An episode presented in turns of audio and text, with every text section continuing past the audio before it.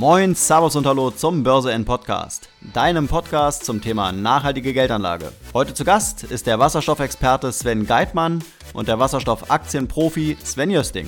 Unser Thema dieses Mal ist der Status quo beim Thema Wasserstoff in Deutschland. Wo steht das Land Ende 2021, wenn es um Investments und Entwicklung der Brennstoffzelle geht? Und was konnte die nationale Wasserstoffstrategie wirtschaftlich schon bewirken?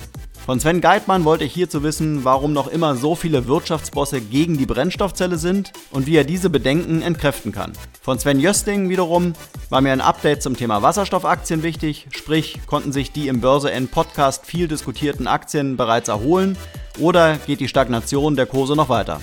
Für alle Anlegenden, die mit einem Investment in Wasserstoffaktien liebäugeln, ist dieser Podcast ein Pflichtprogramm, denn er gibt Einblicke in ein Thema, das oftmals noch viel zu intransparent und skeptisch dargestellt wird.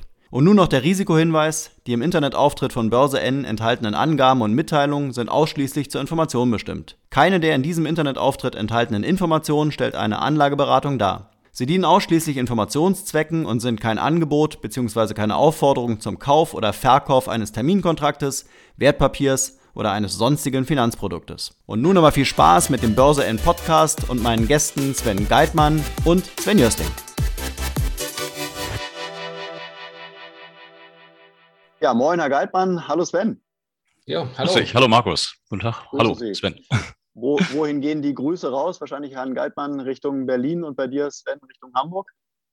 Nicht nur Richtung, ich sitze hier im Zentrum. Ja, ich sitze bis halt Haus. Ich sitze ein bisschen außerhalb von Berlin, aber äh, Berliner Umfeld, das passt ja. Alles klar.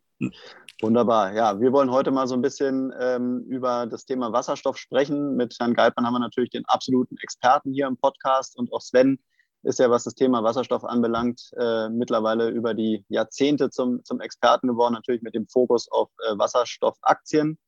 Ähm, und wollen heute einfach nochmal gucken, wie ist denn eigentlich der Status quo beim Thema Wasserstoff? Denn man hört immer wieder, äh, ja, kritische Stimmen, die kommen wirklich aus der höchsten Ebene, ähm, werden da nochmal so ein paar O-Töne einfangen. Ähm, aber lassen Sie uns doch gerne einfach mal äh, so beginnen, ähm, dass wir mal die Frage aufwerfen, ähm, Ende September 2021 einfach mal den Status quo beim Thema Wasserstoff respektive Brennstoffzelle in Deutschland äh, wiederzugeben. Und da wäre es ganz schön, wenn Sie, Herr Geitmann, damit beginnen würden. Wie sehen Sie den Status quo beim Thema Wasserstoff?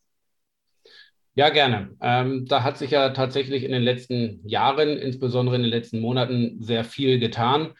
Äh, um mal kurz zu rekapitulieren, äh, da hat sich ja äh, die nationale Wasserstoffstrategie hier in Deutschland äh, etabliert. Das heißt, die Bundesregierung hat da die, diese Strategie auf den Weg gebracht, aber nicht nur in Deutschland, sondern weltweit. Es gibt also wirklich jetzt weltweit äh, Wasserstoffstrategien, dass eben ähm, viele Länder ähm, ganz klar in Richtung Wasserstoff gehen wollen. Das heißt, weg von den fossilen Energieträgern hin, stärker hin zu den Erneuerbaren. Und der Wasserstoff nimmt da eben die Rolle ein, dass Wasserstoff dann eben der Energiespeicher ist für die äh, erneuerbaren Energien, also für äh, Solar- oder auch Windstrom. Äh, und äh, das geht eben nicht ohne Wasserstoff.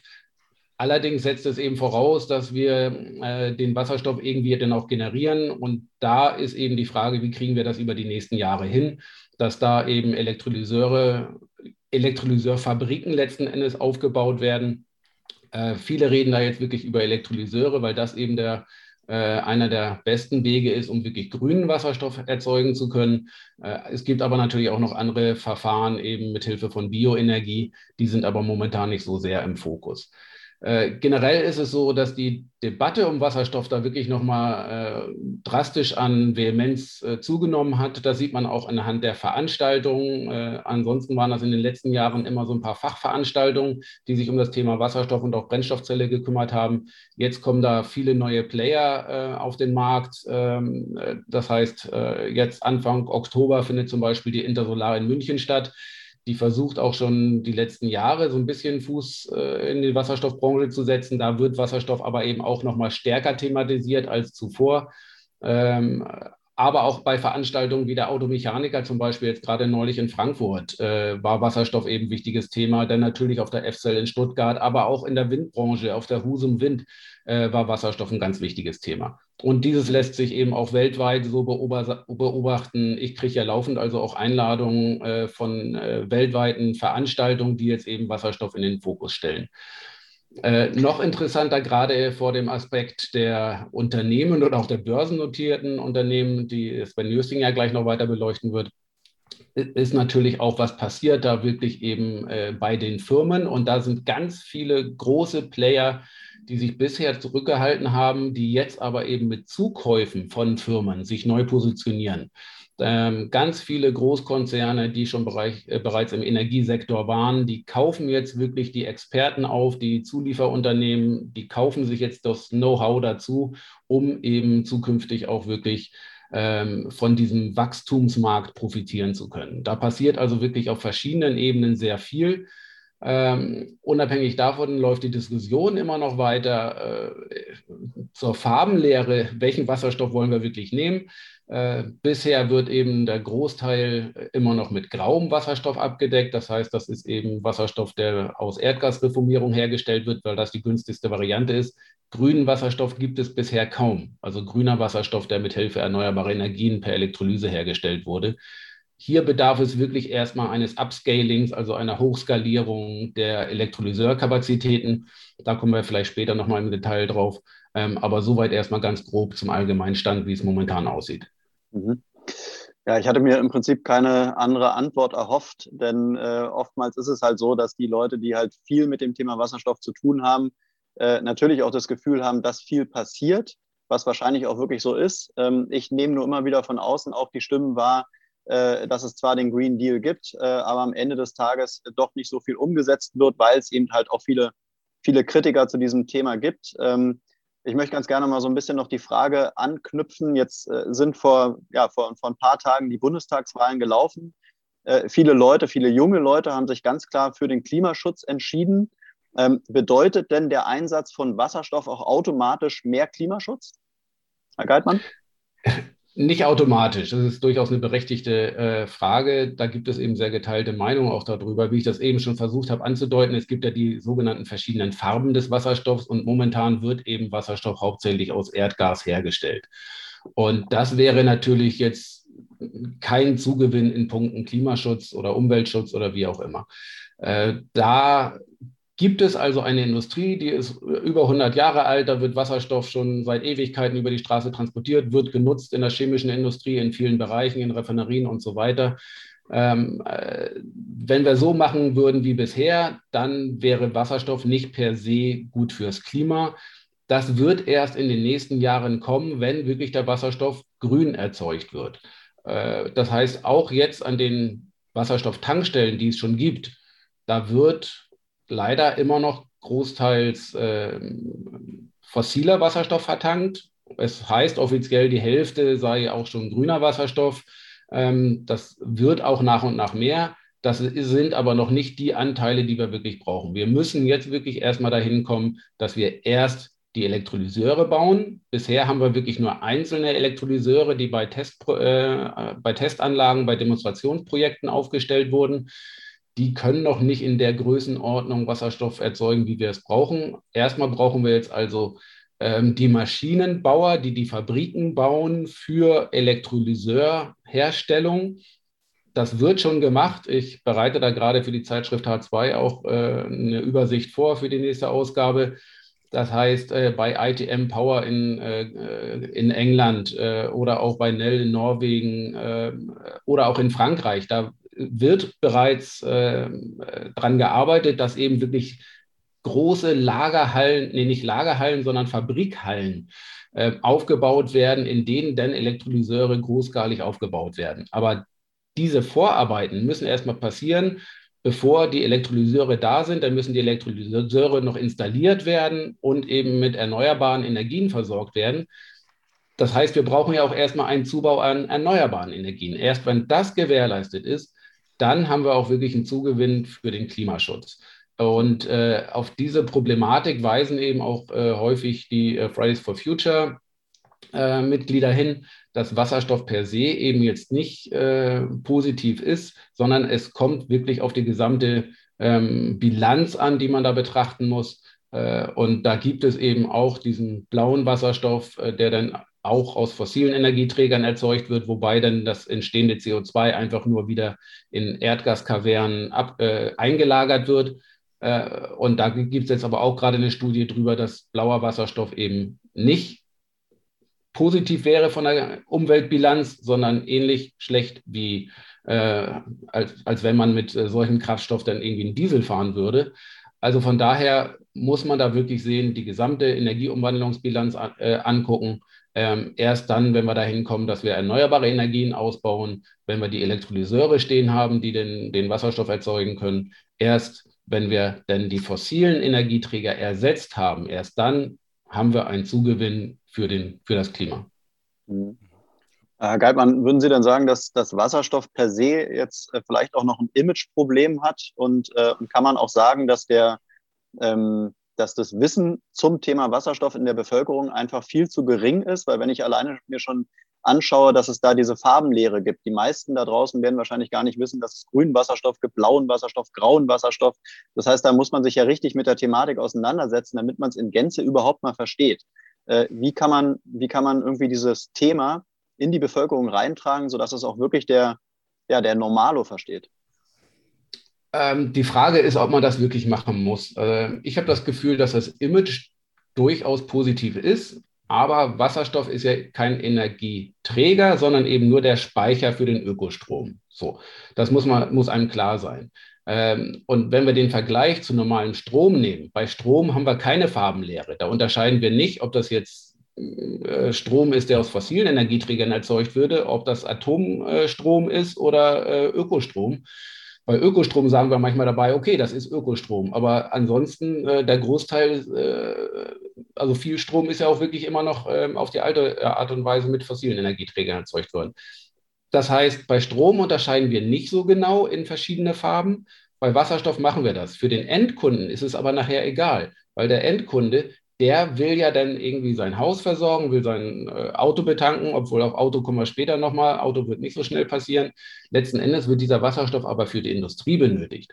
Und die Industrie, die muss ihre Klimaziele erreichen. Die Industrie wird also, die will, will und wird grünen Wasserstoff einsetzen. Ähm, und äh, für den Verbraucher ist es da eigentlich zweitrangig. Ähm, der kommt da gar nicht mit diesen verschiedenen Farben in Kontakt. Äh, der Verbraucher ist sehr offen in Bezug auf, auf Wasserstoff. Ich höre es immer wieder, ähm, Elektroautos gut und schön, aber wir sollten doch lieber Wasserstoffautos nehmen. Also viele wollen Wasserstoffautos, äh, weil das Image von Wasserstoff derart positiv in der Umwelt, äh, äh in, der, in der Bevölkerung besetzt ist, ähm, dass viele das eben schon heute wollen. Mhm. Dann äh, kommen wir mal, Sven, äh, nochmal auf die Bundestagswahlen zurück. Ähm, ist der Ausgang äh, ja, der, der Bundestagswahlen für die Wasserstoffunternehmen und am Ende des Tages für die Kurse eher positiv oder eher negativ? Also Kurse, da meinst du die, die Aktienkurse, die Börsenkurse der in diesem Metier beheimateten Unternehmen. Genau. Auf die hat es erstmal gar keine Auswirkungen. Da hat natürlich Auswirkungen, was weltweit an Projekten auf den Weg gebracht wurde und, und wird. Also 500 Milliarden Dollar sind Projekte ausgerufen. Eine Milliarde Dollar kommt jede Woche dazu. Also Projekte, die sich um Wasserstoff, Infrastruktur, Elektrolyse, Lagerung, Transport etc. bewegen. Ähm, spannend kann insofern jetzt die, äh, der Ausgang der Bundestagswahl sein, dass eine Annäherung stattfinden könnte, wenn ich jetzt Parteien wie die Grünen und auch die FDP nehme.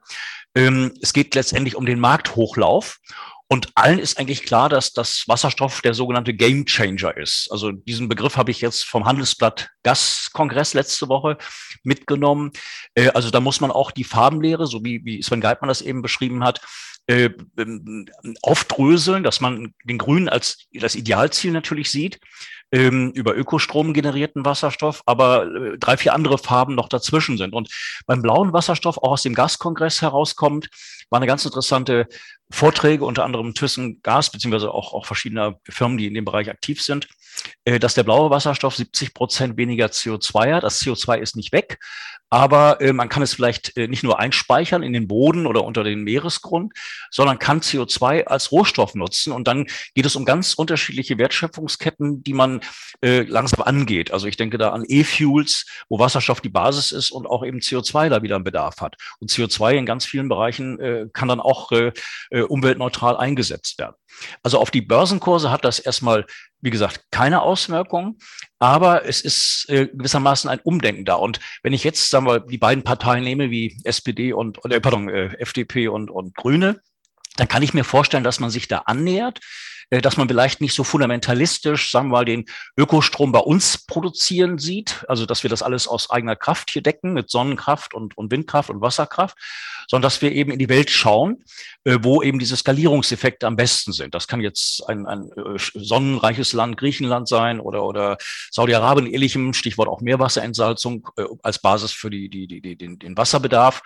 Da gibt es auch ganz viele neue Technologien, wo ich überwältigt bin. Ich darf für Sven Geitmann hier bei Facebook die beiden Communities Wasserstoff und Brennstoffzelle äh, moderieren und da kommt jeden Tag was Neues. Nur um Beispiel zu geben, dass äh, gebündelte, äh, gebündelte Sonnenstrahlen, das macht eine Firma Heliogen, da ist Bill Gates auch wohl beteiligt, äh, dass man also darüber wiederum viel effektiver äh, grünen Wasserstoff produzieren kann. Also Optimierung an allen Ecken und Enden. Und äh, wichtig ist natürlich der Hochlauf der Elektrolyse, großtechnische Elektrolyse. Äh, da sind die Firmen alle äh, also äh, im Bau von Fabriken, von Anlagen. Äh, ich habe gehört von, von Unternehmen, die da investieren wollen, also äh, zwei Jahre, drei Jahre äh, Laufzeit also bis, bis der Auftrag erfüllt werden kann. Das heißt, da muss ein Hochlauf passieren. Und da wünsche ich mir natürlich von der nächsten Bundesregierung, dass sie äh, das schneller und pragmatischer anpackt, als es die letzte meines Erachtens gemacht hat. Also es geht auch um die Gasnetze, es geht um die Regulatorik, die in vielerlei Hinsicht viel, viel lockerer werden muss. Also wie man die Gasnetze nutzt oder wie man neue Gasnetze oder Pipelines baut, wo nur Wasserstoff transportiert wird, wo der Wasserstoff herkommt aus der Welt, verpackt über Ammoniak, äh, Methanol und ähnlichem. Also dass man einfach da äh, diesen Begriff Technologieoffenheit, der in Talkshows rauf und runter äh, eingesetzt wird, dass dann auch wirklich das äh, besteht. Und dann kann man über die verschiedenen äh, Farben natürlich äh, sprechen. Und äh, dann ist natürlich das Ziel der Grüne. Das ist ja selbst, selbstredend. Und dann hat es auch Auswirkungen auf die Klimabilanz. Und dann ist ja auch wieder wichtig, dass es ein Weltthema ist. Also das betrifft nicht nur uns Deutsche und die Industrie, das betrifft eben äh, jedes Land der Welt. Und dann wird es natürlich äh, sehr spannend, wenn diese Skalierung erfolgt. Worauf ich auch noch so ein bisschen hinaus wollte, ähm, ist natürlich, ähm, sagen wir mal, welche Partei, äh, die jetzt in die Regierung geht, äh, trägt wirklich dieses Thema Wasserstoff.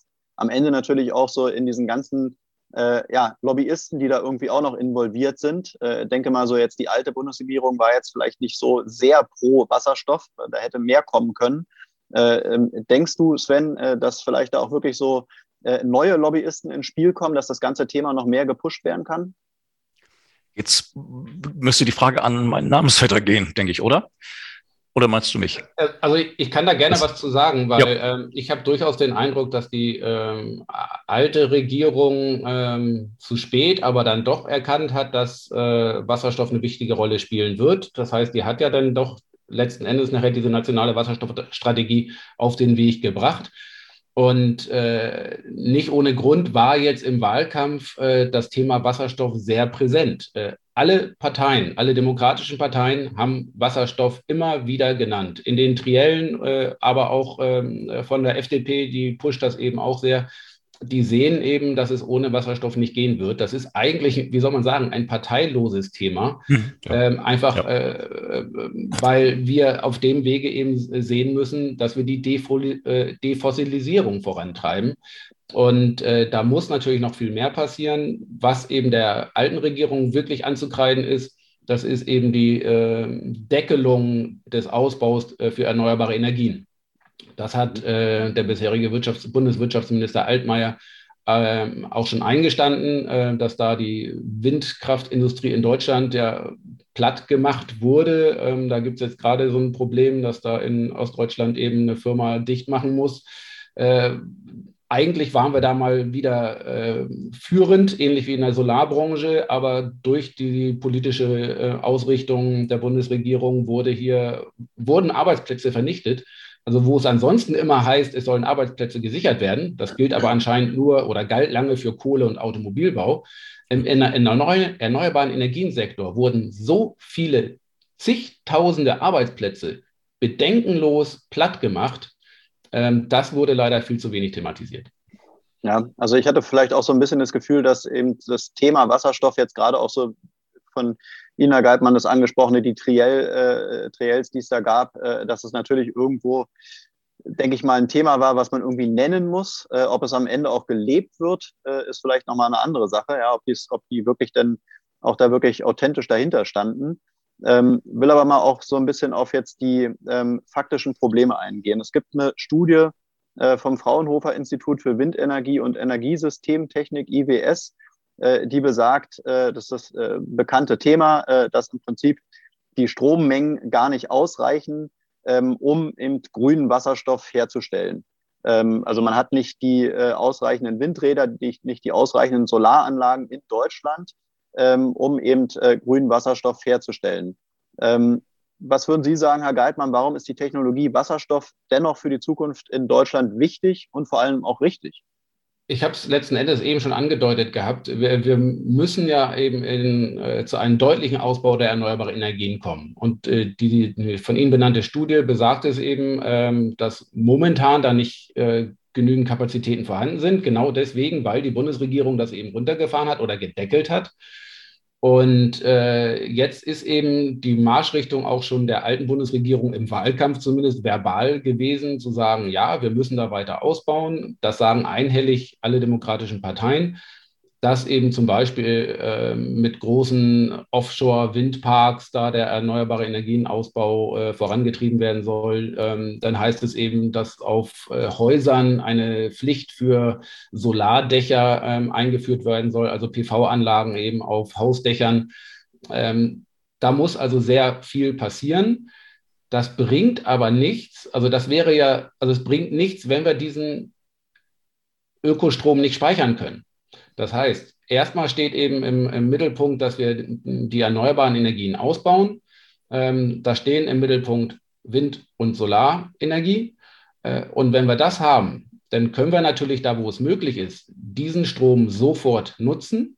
Das kann man teilweise eben in Elektroautos machen, das kann man ins Stromnetz einspeisen, aber irgendwann ist das Stromnetz voll. Und dann ist die Frage, was machen wir mit diesem Strom?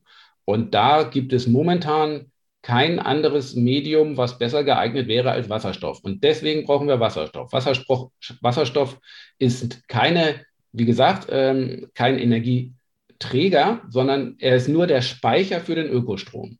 Und äh, solange wir, wir, wir, da keinen anderen besseren Speicher haben, ähm, solange Akkus äh, viel zu groß wären, um diese riesigen Mengen an Ökostrom, die wir brauchen, um das äh, speichern zu können, brauchen wir eben den Wasserstoff, weil Wasserstoff kann in großen Mengen eben in Kavernen gespeichert werden.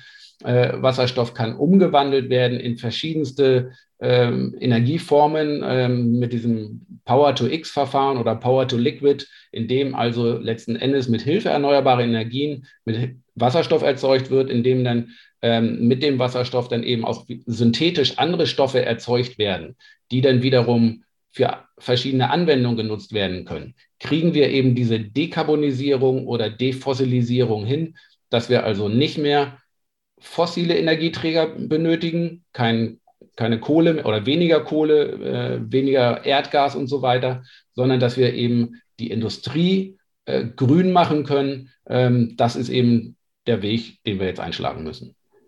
Momentan sieht es aber noch eher so aus, dass man diese Überkapazitäten eigentlich noch gar nicht so wirklich speichert, oder? Momentan äh, speichern, nee, genau, es sind Überkapazitäten, die nicht genutzt werden. Das heißt, ja. in Schleswig-Holstein werden riesige Mengen an Überkapazitäten einfach abgeschaltet. Das heißt, die Windkraftanlagen bleiben dann einfach stehen, werden nicht genutzt. Letzten Endes wird aber trotzdem dafür bezahlt.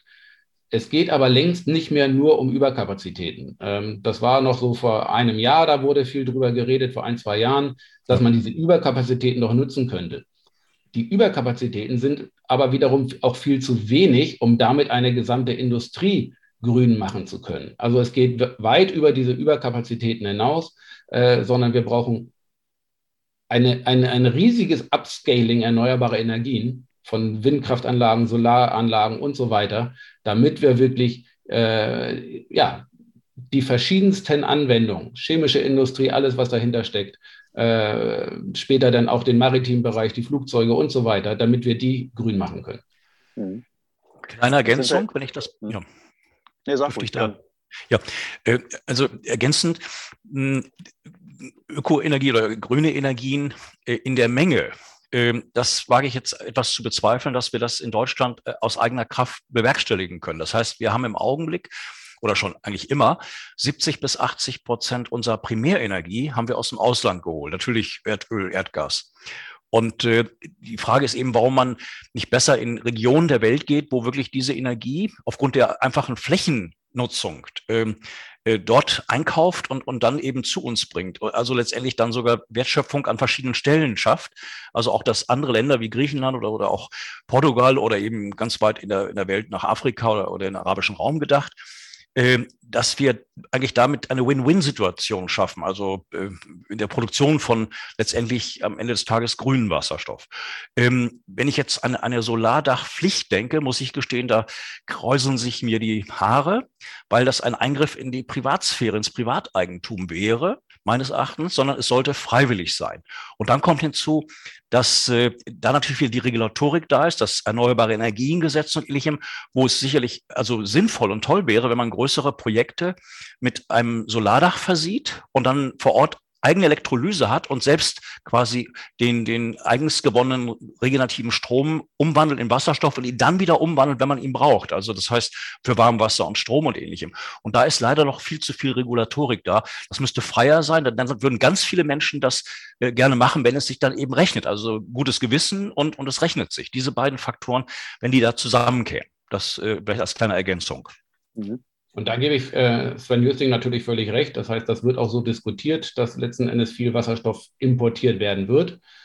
Trotzdem ist es ja so, je mehr erneuerbare Energien wir selber erzeugen, desto mehr Wasserstoff können wir selber erzeugen. Das Klar. heißt, diese 70 Prozent, die wir bisher in Form von fossilen Energieträgern importiert haben, die können wir natürlich zukünftig einfach in Form von Wasserstoff, in Form von Methanol, Ammoniak und so weiter importieren. Ja. Wir können aber auch versuchen, diese Importquote runterzuschrauben, dass wir nur noch 60, 50 Prozent importieren und immer mehr selber produzieren. Das, das ist letzten Endes eine ähm, politische Ausrichtung, was ist gewollt und wie sind die Wirkungsgrade. Ähm, kann man eben in der Nordsee so viel Windstrom erzeugen, ähm, wie wir benötigen? Ähm, sicherlich nicht. Das heißt, man müsste auch äh, Windstrom aus Schottland äh, mit hinzuziehen. Und natürlich ist es äh, sinnvoller, eine, Solarkraft, eine Solaranlage eben äh, in, in sonnenreichen Regionen hinzustellen, als jetzt in Norddeutschland. Das wird, glaube ich, dann aber tatsächlich der Markt nachher zeigen, wo sind wirklich die Möglichkeiten, dass man viel erneuerbare Energien und auch viel Wasserstoff möglichst günstig produzieren kann. Dazu vielleicht noch ergänzen, wir haben ja viele tausend Windräder, die jetzt aus der Förderung herausfallen dass man die nicht äh, rückbaut, abbaut und ähnlichem, sondern dass man dann eben auch äh, über das ganze Land verteilt äh, direkt vor Ort Wasserstoff produziert. Weil es wird ja immer mehr, da kommen wir nachher noch drauf, Fahrzeuge geben, bis zum Trecker, Bus, LKW, äh, Schiff, äh, dass man dann eben vor Ort vielleicht eine Tankstelle hinsetzt. Es gibt ja Beispiele hier in Schleswig-Holstein und dann äh, quasi äh, Lösungen dezentral auch schafft. Das wäre toll, wenn, wenn da auch eben mehr äh, ja, wenn man Bewusstsein entsteht und, und, und Regulatorik äh, wegfällt. Mhm. Ich wollte auf das Thema der Energieimporte und der Unabhängigkeit äh, später nochmal eingehen, aber können wir gerne auch einfach nach vorne holen. Äh, mhm. wenn, wenn ihr beide jetzt im Prinzip die Bundesregierung beraten müsstet, äh, was wären denn so Tipps, die man geben könnte, dass man eben bei diesen Energieimporten ähm, also dass man die letztendlich äh, doch nicht so groß hält und man im, ja, in der Wasserstoffproduktion dann schon oder gerade auch bei den erneuerbaren Energien halt wirklich ähm, unabhängig bleibt. Weil ich glaube, das ist ja schon, wenn man sich die Weltpolitik anguckt, äh, dann ist es wahrscheinlich schon wichtig, dass man äh, das auch schon auch in-house produziert und nicht jetzt alles komplett importiert. Also, also, komplett unabhängig zu bleiben, das werden wir, denke ich mal, nicht hinkriegen. Dafür haben wir zu wenig Fläche und äh, auch zu wenig Fläche äh, offshore. Ähm, das, äh, da werden wir immer eine gewisse Importquote haben. Einfach weil die äh, Bedingungen, ob das nur in Australien, in Chile oder sonst wo ist, die sind ungleich besser, sodass da viel günstiger Strom erzeugt werden kann und auf diese Weise auch viel günstiger Wasserstoff erzeugt werden kann. Trotzdem wäre meine Empfehlung, ähm, von diesen 70 Prozent Import eben möglichst weit runterzukommen. Wo sich das dann nachher einpendeln wird, ähm, ob das bei 60, 50, 40 Prozent liegen wird, das, das wird dann, denke ich mal, der Markt zeigen. Da maße ich mir jetzt keine, keinen Ratschlag zu und auch keine Empfehlung. Äh, das müsste man dann eben durchkalkulieren, was da angebracht wäre. Ähm, aber äh, generell würde ich es schon schön finden, wenn wir möglichst viel hier auch erzeugen können, um zu zeigen, dass wir es hier können, dass es selbst hier wirtschaftlich ist, weil also es, es ist hier auch wirtschaftlich, ähm, das kann man jetzt schon nachweisen. Ähm, aber wo genau die Quote sein wird, das äh, müssen wir abwarten. Klar. Ich würde ergänzen, Investitionsanreize für den ganzen Themenbereich der Elektrolyse. Da gibt es ja Studien, dass da 150 bis 200 Milliarden Dollar weltweit hineinfließen werden in großtechnische Anlagen, in optimierte Anlagen, neue Technologien in der Weise, also immer effizienter zu immer günstigeren Konditionen Wasserstoff zu produzieren. Ähm, gewissermaßen ist EEG weg, also als Beispiel wenn auf, auf dem Meer Wasserstoff produziert wird und äh, wird dann an Land gebracht, dass dann äh, Steuern darauf erfolgen. Wenn man jetzt vor Ort im Meer direkt eine Elektrolyse hat und dort den Wasserstoff produziert, ist er EEG befreit, wenn ich das so, von einem Vortrag äh, richtig aufgenommen habe. Das heißt, äh, dass man da einfach von der Regierung her viel mehr die Regulatorik wegnimmt. Das gleiche gilt natürlich auch für die Gasnetze. Die Netzbetreiber wollen ja jetzt auch in die Elektrolyse hineinsteigen. Ähm, das heißt, dass man die Netze äh, umbaufähig macht, äh, anpasst oder eben auch ganz neue Netze baut. Da gibt es auf der EU ja Initiativen, wo bummelig 70 Milliarden Euro in die Hand genommen werden müssen. Also Netze, wo 100 Prozent Wasserstoff dann produziert werden oder, oder transportiert, äh, transportiert werden kann. Also es, es muss da viel investiert werden, aber auch in Randgebiete, zum Beispiel in die Ausbildung, äh, Studiengänge, in die Schulen. Also ganz viele äh, Dinge, wo, wo ein Bewusstsein in der, in der Breite der Bevölkerung auch für das äh, Thema da ist, weil da auch eben nicht nur Umweltaspekte mit verbunden sind, Klimathematiken, sondern auch später Jobs und letztendlich dann auch Unternehmensgeschäftsmodelle und dann äh, Arbeitsplätze und Steuern. Also das hat alles eine irre positive Wirkungskette, wenn man das, den Komplex Wasserstoff als Gesamtkomplex betrachtet. Natürlich unter dem Aspekt langfristig der grüne über äh, regenerative Energien produzierten Wasserstoff. Ja, Herr Geitmann, dann wollen wir nochmal auf den Verbrennungsmotor kommen. Äh, da auch die Frage, äh, soll der Verbrennungsmotor weiter, weiterhin produziert werden? Äh, da gibt es ja auch äh, im Prinzip auch eine Übergangslösung über synthetische Kraftstoffe.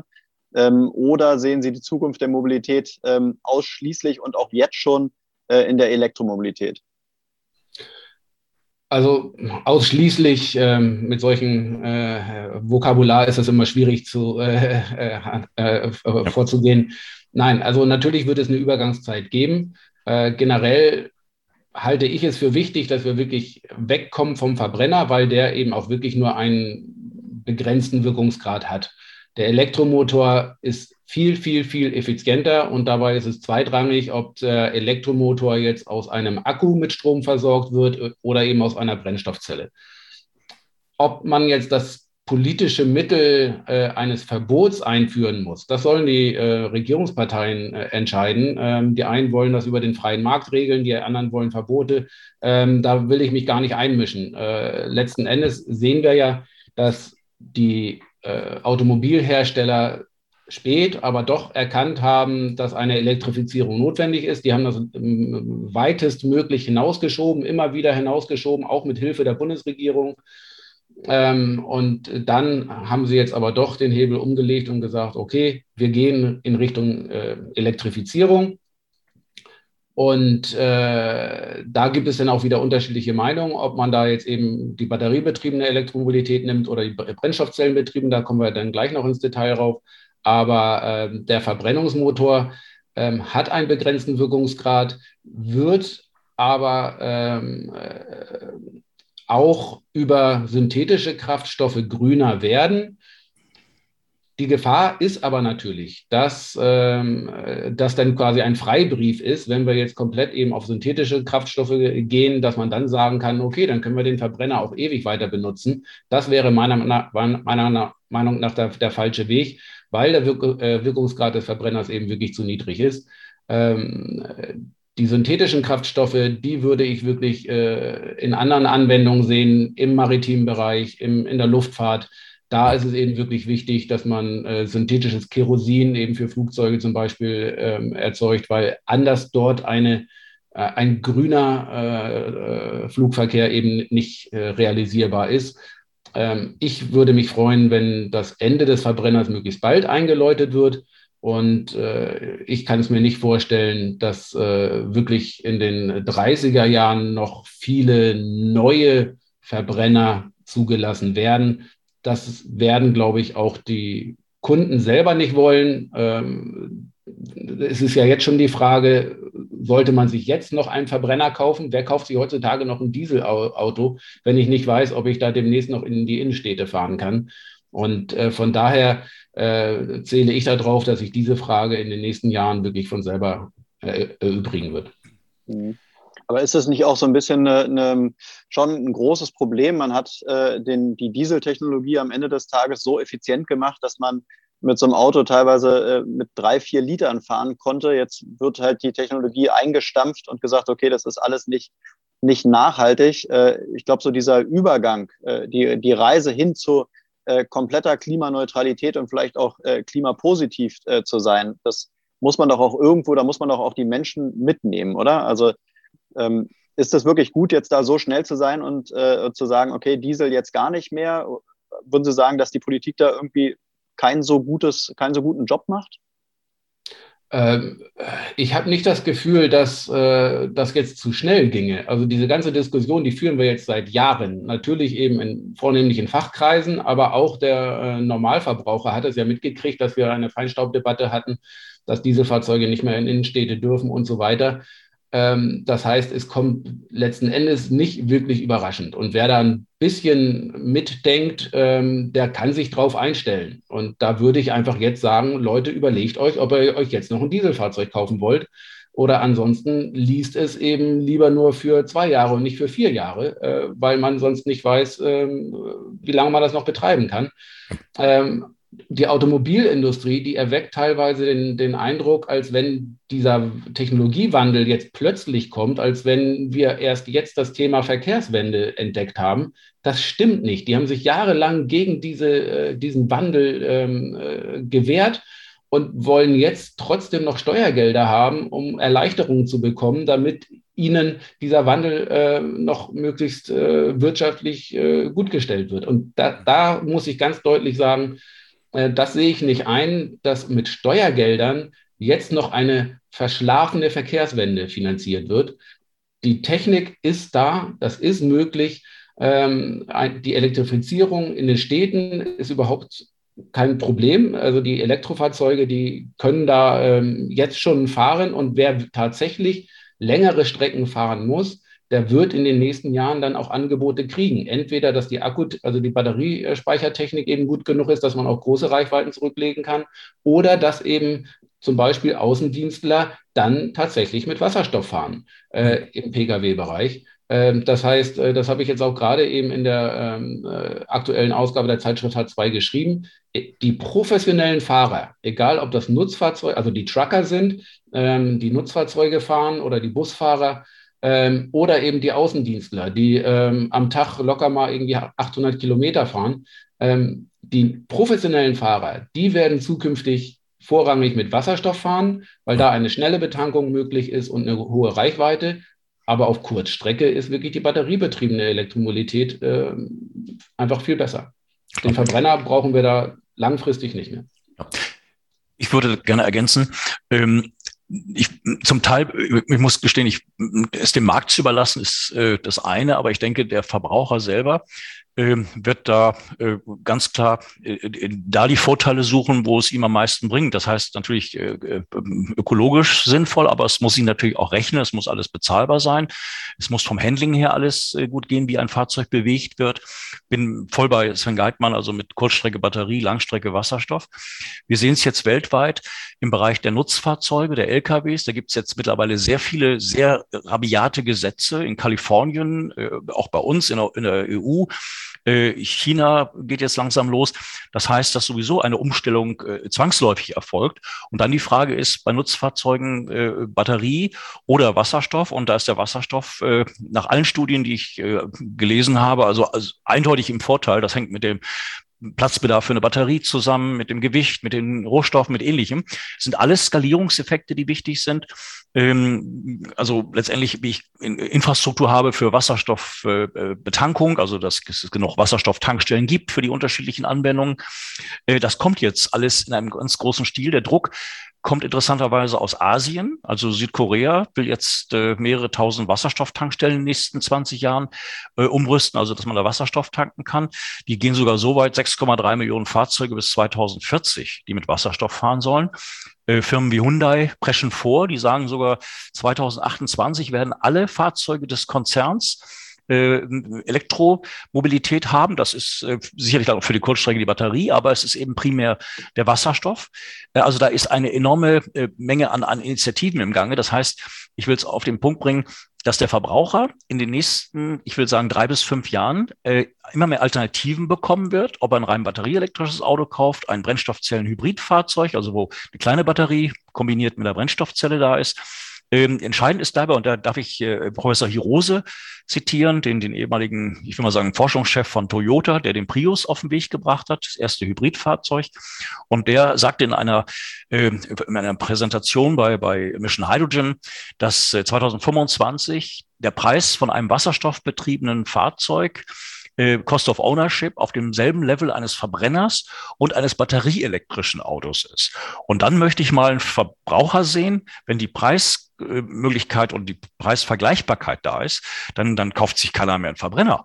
Ähm, äh, dann ist natürlich wichtig, dass bis dahin auch die Infrastruktur steht. Wir haben in Deutschland jetzt 96 Wasserstofftankstellen, 400 sollen es ja werden.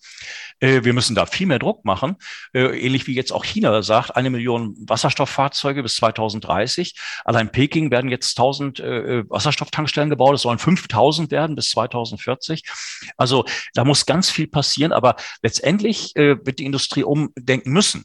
Und auch die Einseitigkeit der Förderung, wenn ich jetzt in Deutschland, wir kommen ja noch auf VW gleich, dass die rein batterieelektrische äh, Mobilität mit äh, Multimilliarden gefördert wird, äh, wo sich natürlich ein Autokonzern darüber freut, weil das ist ja fast schon ein Gewinn, den er überwiesen bekommt.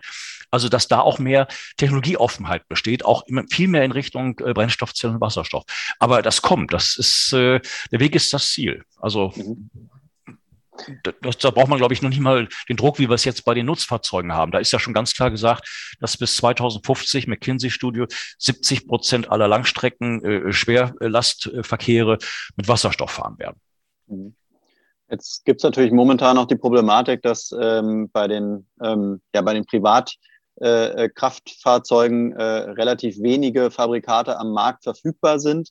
Das heißt, das Thema Wasserstoff spielt de facto da noch keine große Rolle. Äh, in der mhm. Industrie spielt es mittlerweile schon eine große Rolle und wird wahrscheinlich eine immer größere Rolle spielen. Ähm, will aber nochmal das Thema synthetische Kraftstoffe ins äh, Spiel bringen, weil auch da momentan die Politik ja extrem viel drüber redet. Ähm, sind synthetische Kraftstoffe eben aus Wasserstoff und Kohlendioxid? Ist es eine gute Übergangslösung hin zu dann eben einer wirklich nachhaltigen Wirtschaft? Herr Geitmann, oder? Ja, also ähm, sicherlich kann das eine ähm, Übergangslösung sein.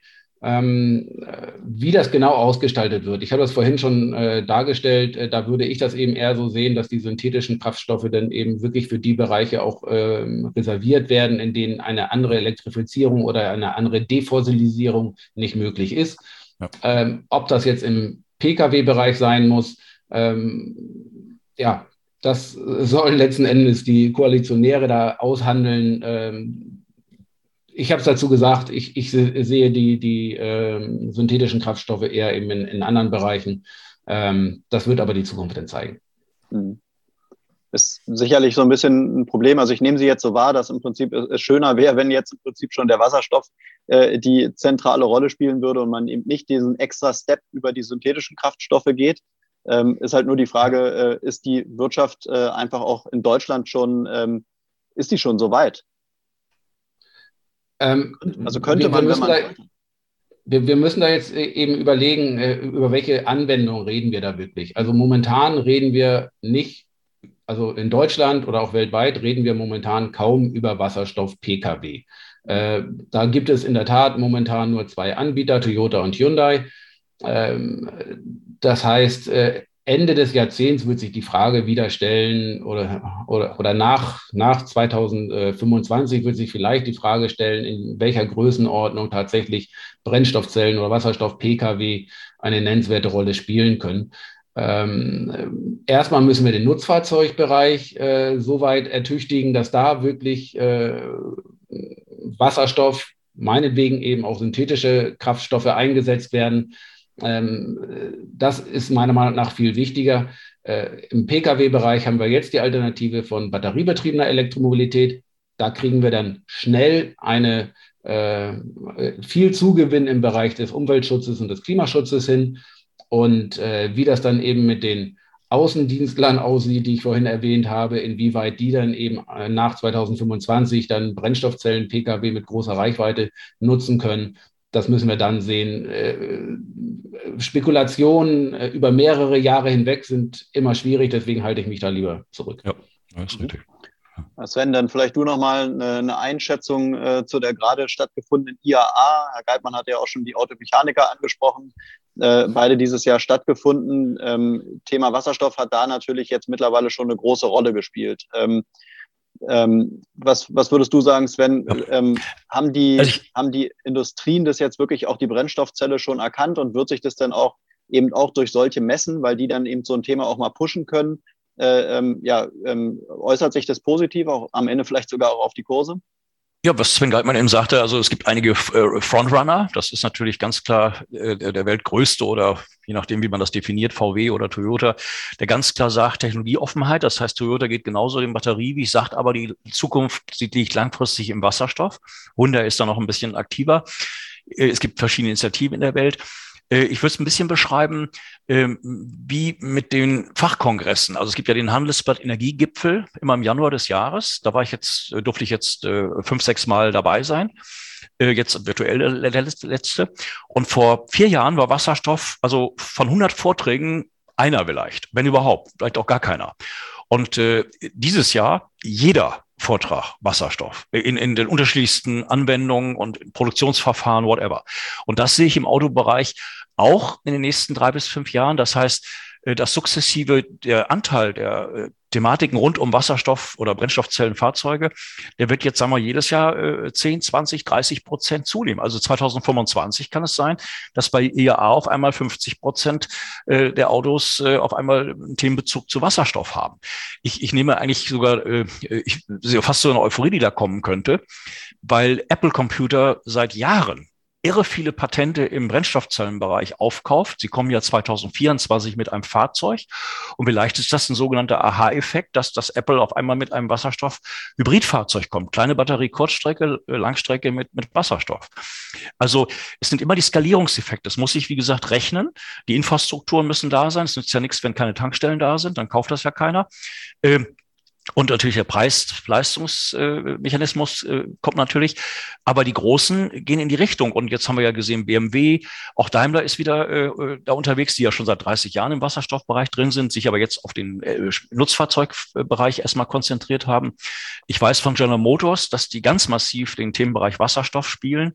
Allerdings haben die erstmal äh, einen Großkunden im Visier, nämlich die US Army, die also äh, zigtausende von Fahrzeugen unterschiedlicher Form hat. Da gibt's jetzt einen Humvee, der mit Wasserstoff fährt. Also da, da kommt jetzt ganz viel ähm, in die Richtung. Und wenn ich jetzt Nikola Motors als Beispiel nehme, die ja batterieelektrisch auf der einen Seite haben, aber eben Wasserstoff auf der anderen Seite, die ja auch vorhatten, ein SUV äh, zu bauen. Das haben sie eingestellt wieder, die Idee. Aber es geht alles in die Richtung. Ähm, also wir werden jetzt sukzessive, ähnlich wie diesem Vergleich mit den Kongressen äh, vom Handelsblatt, äh, immer mehr Wasserstoffbezug haben. Und, und irgendwann äh, in zehn Jahren äh, vielleicht nur noch.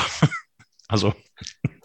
Ich möchte dann gerne nochmal meine Meinung zur IAA äh, ergänzen. Ich war zwar leider nicht da, aber ein, äh, ein, Redaktionskollege, der war vor Ort, mit dem habe ich noch nicht selber sprechen können. Aber was ich von der IAA aus München mitgekriegt habe, ist, dass die ähm, sehr viel gemacht haben zum Thema Elektromobilität, auch ganz viel mit Fahrrädern. Das macht sich natürlich gut äh, heutzutage, damit man nicht mehr so auf das Auto beschränkt wird.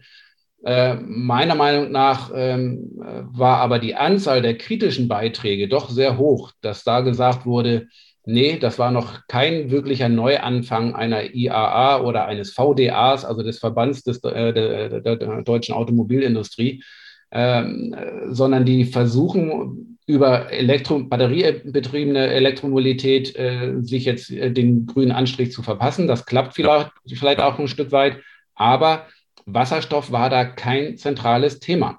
Äh, BMW hat da ähm, sein, äh, seine Kleinserie vorgestellt, die wurde aber schon vor ein, zwei Jahren vorgestellt.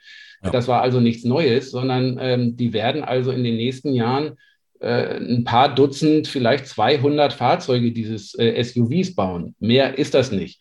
Ähm, das wurde, äh, ja, also das ist nichts, was auf Verbraucherseite ankommt. Da kriegen eben ein paar Politiker so ein äh, Fahrzeug dann hingestellt. Ähm, das ist einfach nur, um nach wie vor einen Fuß in der Tür zu haben, aber da wird nichts vorangetrieben, nicht von BMW und auch nicht von Daimler im Pkw-Bereich, sondern es bleiben nach wie vor nur Toyota und Hyundai, die das machen. Ich bleibe deswegen dabei, dass wirklich erst deutlich nach 2025 der Pkw-Bereich mit Wasserstoff, da äh, dass wir da wirklich Bewegung drin sehen werden, wirklich eher Ende des Jahrzehnts. Ja. Mhm. Ich glaube, das haben wir jetzt auch über die letzten Podcasts äh, auch schon von Sven immer ganz gut erklärt bekommen, dass eben äh, der private, also der Pkw letztendlich äh, beim Thema Wasserstoff aktuell einfach keine Rolle spielt. Ähm, nichtsdestotrotz äh, einmal eine kritische Stimme von einem wirklich hohen Chef äh, ähm, dieses Landes, äh, VW-Chef Herbert Dies, äh, der äußert sich äh, zum Thema Wasserstoff immer kritisch. Sein, seine VW-Tochter Audi hat im Prinzip keine andere Meinung und sagte, O-Ton, äh, die, das Wasserstoffauto ist nachgewiesen nicht die Klimalösung. Im Verkehr hat sich die Elektrifizierung durchgesetzt. Scheindebatten sind reine Zeitverschwendung. Bitte auf die Wissenschaft hören. Ähm, also so eine harte Äußerung, da würde mich doch wirklich mal interessieren, was ihr beide dazu sagt. Also ich habe das schon mehrfach betont äh, und auch herausgestellt, dass diese äh, Argumentation, also das ist ja keine Argumentation, sondern er sagt seine Meinung, das ist auch völlig legitim und es wäre mhm. blöd, wenn er was anderes sagen würde. Ja, Weil ähm, seine Gesamt, die ganzen Anteilseigner, die wollen natürlich, äh, dass VW weiter wächst. Die wollen Dividenden haben, die wollen, dass das Unternehmen äh, nach wie vor eben Weltmarktführer ist. Das heißt, wenn ein Konzern wie VW eine neue, komplett neue Technologie einführt, also jetzt auf äh, Elektromobilität setzt, dann wäre es schön blöd, wenn er sagen würde, kann sein, dass in zwei, drei Jahren noch, noch eine andere Technologie, und zwar Brennstoffzellentechnik, kommen könnte. Also wartet doch vielleicht, wer möchte, kann ja warten, um dann in drei Jahren ein Brennstoffzellenauto zu kaufen. Das wird er doch nicht sagen, sondern er will hm. jetzt Elektroautos verkaufen. Und deswegen muss er äh, die Wasserstoffschiene schlecht reden, damit er jetzt all seine ähm, äh, Fertigungskapazitäten auslasten kann, damit er jetzt so viele Elektroautos wie möglich äh, verkaufen kann. Und dann, wenn Brennstoffzellen im Pkw-Bereich vielleicht mal eine Rolle spielen werden, dann ist er nicht mehr äh, Chef von VW. Das heißt, dann kann sich da jemand anderes drum kümmern. Ähm, aber er kann gar nicht anders argumentieren und er muss das auch immer wieder so deutlich sagen. Ansonsten würden ihm seine ganzen Anteilseigner in den Rücken äh, springen und ihm sagen, äh, nee, du kannst doch jetzt nicht Werbung für Brennstoffzellentechnik machen, dann verkaufen wir keine Autos. Also deswegen, das, Herr Dies wird immer wieder zitiert, ähm, aber das sind letzten Endes keine neuen Nachrichten, die da äh, von VW kommen.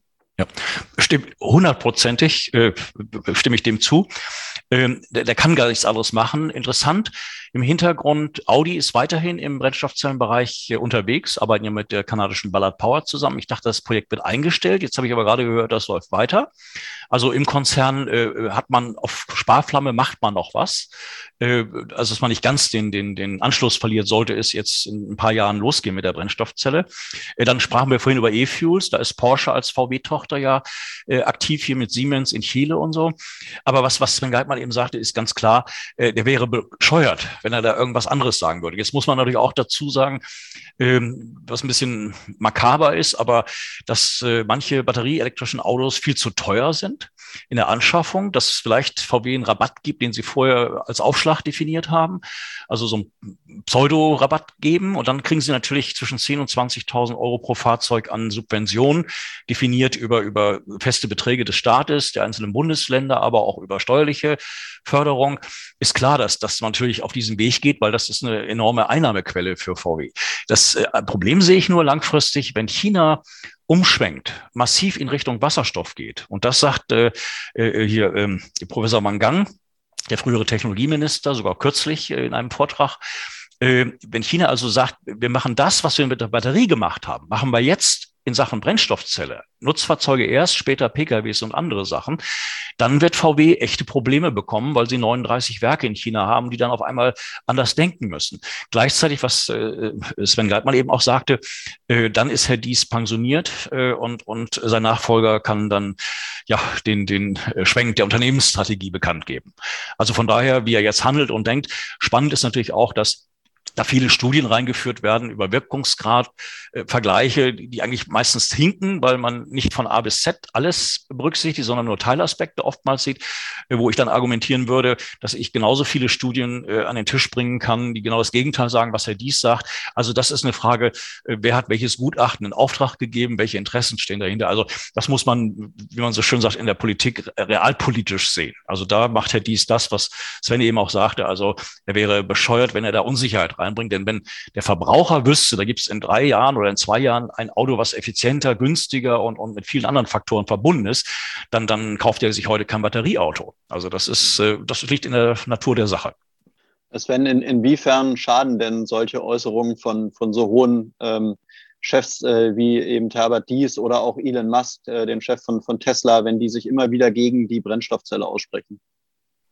Ähm, ja, über die Frage, welcher Sven. Ja, ähm, ich, ich, ich denke nicht, dass sie äh, wirklich schaden, weil also eine gute Technologie, die wird sich ohnehin durchsetzen. Ja. Und ähm, äh, von daher ist es jetzt ja so, kann ich nur noch mal betonen, wir reden momentan über den Nutzfahrzeugbereich, wir reden über die Industrie. Da geht es nicht ohne Wasserstoff, das wird kommen. Und ob dann der Pkw-Bereich kommt oder nicht, das ist letzten Endes zweitrangig.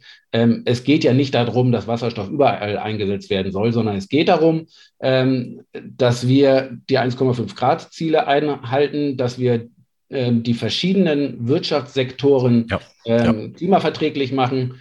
Ja. Welcher Weg dahinter bessere ist, das wird die Zukunft zeigen. Ähm, aber schädlich finde ich solche ähm, Statements da in dem Sinne nicht sondern die ähm, pushen natürlich die Diskussion, manchmal auch eine ziemlich vehement geführte Diskussion, sehr emotional. Das trägt aber letzten Endes zum Meinungsbildungsprozess bei und wir müssen ja die Gesellschaft mitnehmen. Das wurde ja vorhin schon gesagt. Natürlich. Das, die ganzen Diskussionen, die auch auf Facebook geführt werden, diese Pro und Kontras, die verschiedenen teilweise krassen Meinungen, das ist ein Meinungsbildungsprozess, den brauchen wir. Anders geht es nicht. Ja, 100 Prozent. Dann wollen wir zum Ende des Podcasts nochmal so ein bisschen auf die, ähm, ja, auf die Wasserstoffaktien, auf die Unternehmen, die an der Börse notiert sind, äh, eingehen. Äh, da sagst du ja seit äh, Sven, Sven Jösting, seitdem wir den Podcast äh, produzieren, jetzt seit ungefähr anderthalb Jahren, äh, sagst du ja letztendlich den Wasserstoffaktien eine rosige Zukunft voraus. Äh, wenn man sich jetzt die Kurse Anfang des Jahres anguckt, dann gab es da eine, ähm, ja, eine enorme Talfahrt. Viele Kurse sind ähm, von Ende letzten Jahres, dann Anfang des Jahres enorm eingebrochen und konnten sich eigentlich seitdem nicht wirklich erholen. Äh, Sven, was würdest du sagen, woran liegt es äh, und ähm, wann, wann setzt für dich der Punkt ein, wo es dann wirklich mal wieder so ein bisschen in Richtung Rallye geht? Also Rallye ist jetzt ein bisschen zu viel. Eine Rallye hatten wir gesehen Dezember 20 äh, bis Ende Januar 21, also wo sich die großen Player von Plug, Ballard, alle großen, selbst Siemens Energy, sich im Kurs um 50 Prozent in einem Monat nach oben bewegt haben. Dann gab es einen, einen richtigen Einbruch, aber eben kein Crash, weil, weil da gar, gar kein Verkaufsdruck da war, sondern man hatte gedacht, das geht jetzt so weiter oder geht seitwärts und dann ging es äh, massiv runter. Profit-Taking natürlich auch. Dann sind viele Trader da drin gewesen. Da war es eigentlich egal, äh, welche welche Firma, welche Aktie man hatte, weil, weil äh, der Themenbereich Wasserstoff war dann das treibende Argument, also ein Oberbegriff. Äh, zwischendurch ist aber eben sehr, sehr viel extrem Positives passiert. Die Firmen sind gut aufgestellt, haben gesunde Bilanzverhältnisse, haben äh, volle und massiv steigende Auftragseingänge.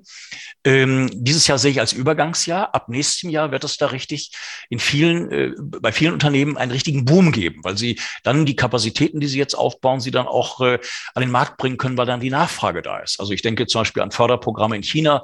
Äh, die Rahmendaten sind fest, aber der Betrag ist noch nicht genannt worden. Wenn China da eine Billion oder zwei oder drei in die Hand nimmt, Prozent. Äh, das sind dann schon richtige Größenordnungen, ähnlich wie Südkorea. Jetzt auch der Infrastrukturpakt in Nordamerika, der noch nicht durch ist, der aber auch äh, größere Beträge in, in die Richtung äh, Brennstoffzelle Wasserstoff bringen wird. Also im Augenblick sind das alles absolute Kaufkurse.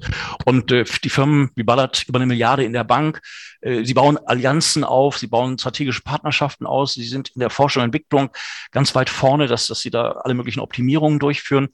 Wenn ich jetzt eine Nikola Motors nehme, die Aktie war ja äh, von 10 bis 90, war alles dabei, jetzt ist sie bei 12 Dollar. Die haben jetzt eine komplette Durchfinanzierung bekommen in den letzten Tagen, also haben äh, noch 800 Millionen Dollar auf, auf der Bank Ende des Jahres, die einen, einen Businessplan umsetzen. Das heißt, die Firma hat nie gesagt, dass sie dieses Jahr schon die mega Umsätze macht. Die werden vielleicht 50 LKWs ausliefern, nächstes Jahr 1000 und dann, aber dann geht es richtig rund und die Börse antizipiert das. Das heißt, äh, die Kurse von Blumen, Ballard, äh, Nikola und wie sie alle heißen, sind auf einem extrem interessanten Kursniveau. Man muss dazu sagen, dass äh, es natürlich auch Interessen gibt, diese Aktien äh, gedrückt zu halten oder sie sogar weiter zu drücken, äh, weil die Short Interest Zahlen, also leerverkaufte Aktien, bei allen diesen Titeln sehr hoch sind. Also bei Nikola über 60 Millionen Aktien, 30 Prozent der frei verfügbaren Aktien, bei Blumen 18 Millionen Aktien. Das heißt also, da gibt es Interessen, die Aktien unten zu halten, aber diese Interessen können auch umschwenken, wenn eben gute News kommen. Und wenn ich solche Firmen nehme, dann sind Quartalszahlen immer wichtig, wann die kommen. Und bei Blumen Anfang äh, äh, November. Und ich denke, bis dahin äh, äh, wird es dann vielleicht auch Eindeckungen geben, weil man erwartet, dass die Firma also ihren äh, Prognosen auch, auch Zahlen äh, liefert. Also die wollen ja 25, 30 Prozent jedes Jahr wachsen, nächstes Jahr das erste Mal profitabel sein. Also wir haben jetzt so eine Übergangsphase, da ist auch ein bisschen Unsicherheit da, man ist ein bisschen gelähmt, weil die Kurse leider seitwärts tendieren, mit kleiner Tendenz sogar nach unten. Aber wenn man da Zeit hat, und ich bin ja in diesem Bereich jetzt auch schon ein paar Jahre unterwegs und eine Ballard war zwei Dollar vor, vor, vor zwei Jahren, also äh, heute ist sie 15, aber sie war 42, dann sind wir jetzt auf einem extrem interessanten Niveau. Was noch hinzukommt, dass die großen Kapitalsammelstellen, also die, die Pimcos dieser Welt, die, die BlackRocks dieser Welt, haben ganz klar gesagt, dass sie massiv in, in äh, nachhaltige Investments gehen. Und da sind viele dieser Unternehmen geradezu prädestiniert. Also auch eine Bloom, 60 Prozent sind institutionelle Anleger, die dahinter stehen. Und äh, dieses Geld wird massiv weiter in diese Firmen gehen und auch diesen Firmen Kapital geben, damit die ihr Wachstum auch sinnvoll äh, aus eigener Kraft finanzieren können. Also nicht über Kredite, sondern über Aktienausgaben und damit über Eigenkapital. Also wir haben noch eine Übergangsphase, aber die wird meines Erachtens dieses Jahr äh, bereits massiv nach oben drehen. Mhm. Herr Geldmann, ich, ich weiß nicht, in, inwieweit Sie so in den äh, Lieblingsaktien von, von Sven Jösting drin sind, ob Sie auch den Börse End Podcast hören, wo er sich ja immer wieder zu seinen Favoriten äh, äußert. Äh, mich würde es mal interessieren, wie sehen Sie das als Wasserstoffexperte? Gibt es da so Unternehmen, äh, wo Sie sagen, die sind äh, super spannend, weil die irgendwas machen, was die anderen irgendwie nicht können oder nicht machen? Ähm, also ich kann einfach nur äh, Sven Jösting dabei pflichten und äh, er schreibt ja auch regelmäßig eben für die Zeitschrift H2 immer seitenlange Analysen eben mhm. über diese börsennotierten Unternehmen. Ähm, und äh, das sind ganz wertvolle Beiträge, was ich auch von meiner Leserschaft immer zurückgemeldet bekomme. Äh, das Interesse daran wächst äh, von Woche zu Woche, von Monat zu Monat. Äh, und er beobachtet das irgendwie schon so lange, dass er da auch gut, im, also hervorragend im Thema drin ist und das genau richtig auch meiner Meinung nach gerade wiedergegeben hat. Und das deckt sich eben auch mit den Äußerungen, ähm, die ich neulich von Dirk Müller bekommen habe. Mit dem hatte ich ein Interview gemacht für die Zeitschrift H2 und der sagt eben auch ganz klar, ja, es gab jetzt eben äh, teilweise hohe Kurse äh, und dann ist es völlig normal, dass die auch wieder runterrauschen, dass es da eine Marktbereinigung auch gibt. Da können eben auch einige Unternehmen auf der Strecke bleiben. Ich habe das vorhin schon erwähnt, da finden auch Übernahmen statt und sowas alles. Ähm, das kann auch die nächste Zeit noch, noch deutlicher werden. Da maße ich mir kein Urteil zu, ob das jetzt noch hm. weiter nach unten geht oder so bleiben wird oder bald schon wieder nach oben. Dafür bin ich, weiß Gott, kein Börsenexperte. Ähm, aber ich beobachte das natürlich, äh, sammle die verschiedenen Meinungen und kann da nur bestätigen, ähm, dass jetzt eben äh, das quasi schon fast vorhersehbar war, dass jetzt äh, die Kurse wieder etwas weiter unten liegen und dass jetzt natürlich erstmal die Kapazitäten aufgebaut werden müssen, damit dann ein Markt erst entstehen kann. Wir müssen feststellen, wir kommen aus der Entwicklung und der Markt fängt ja gerade erst an. Und äh, da sind wir jetzt im, beim Punkt der Marktbereinigung oder so, dass da jetzt was aufbauen kann. Und das Potenzial ist immens oder um das vorwegzunehmen, ähm, wir gehen auf eine weltweite Wasserstoffwirtschaft zu. Und äh, dafür sind all diese Unternehmen, die Sven Jösting da regelmäßig eben beobachtet und auch beschreibt und analysiert, die wird es dafür benötigen. Und deswegen ähm, ist das ein ganz nach wie vor ganz spannendes Themengebiet.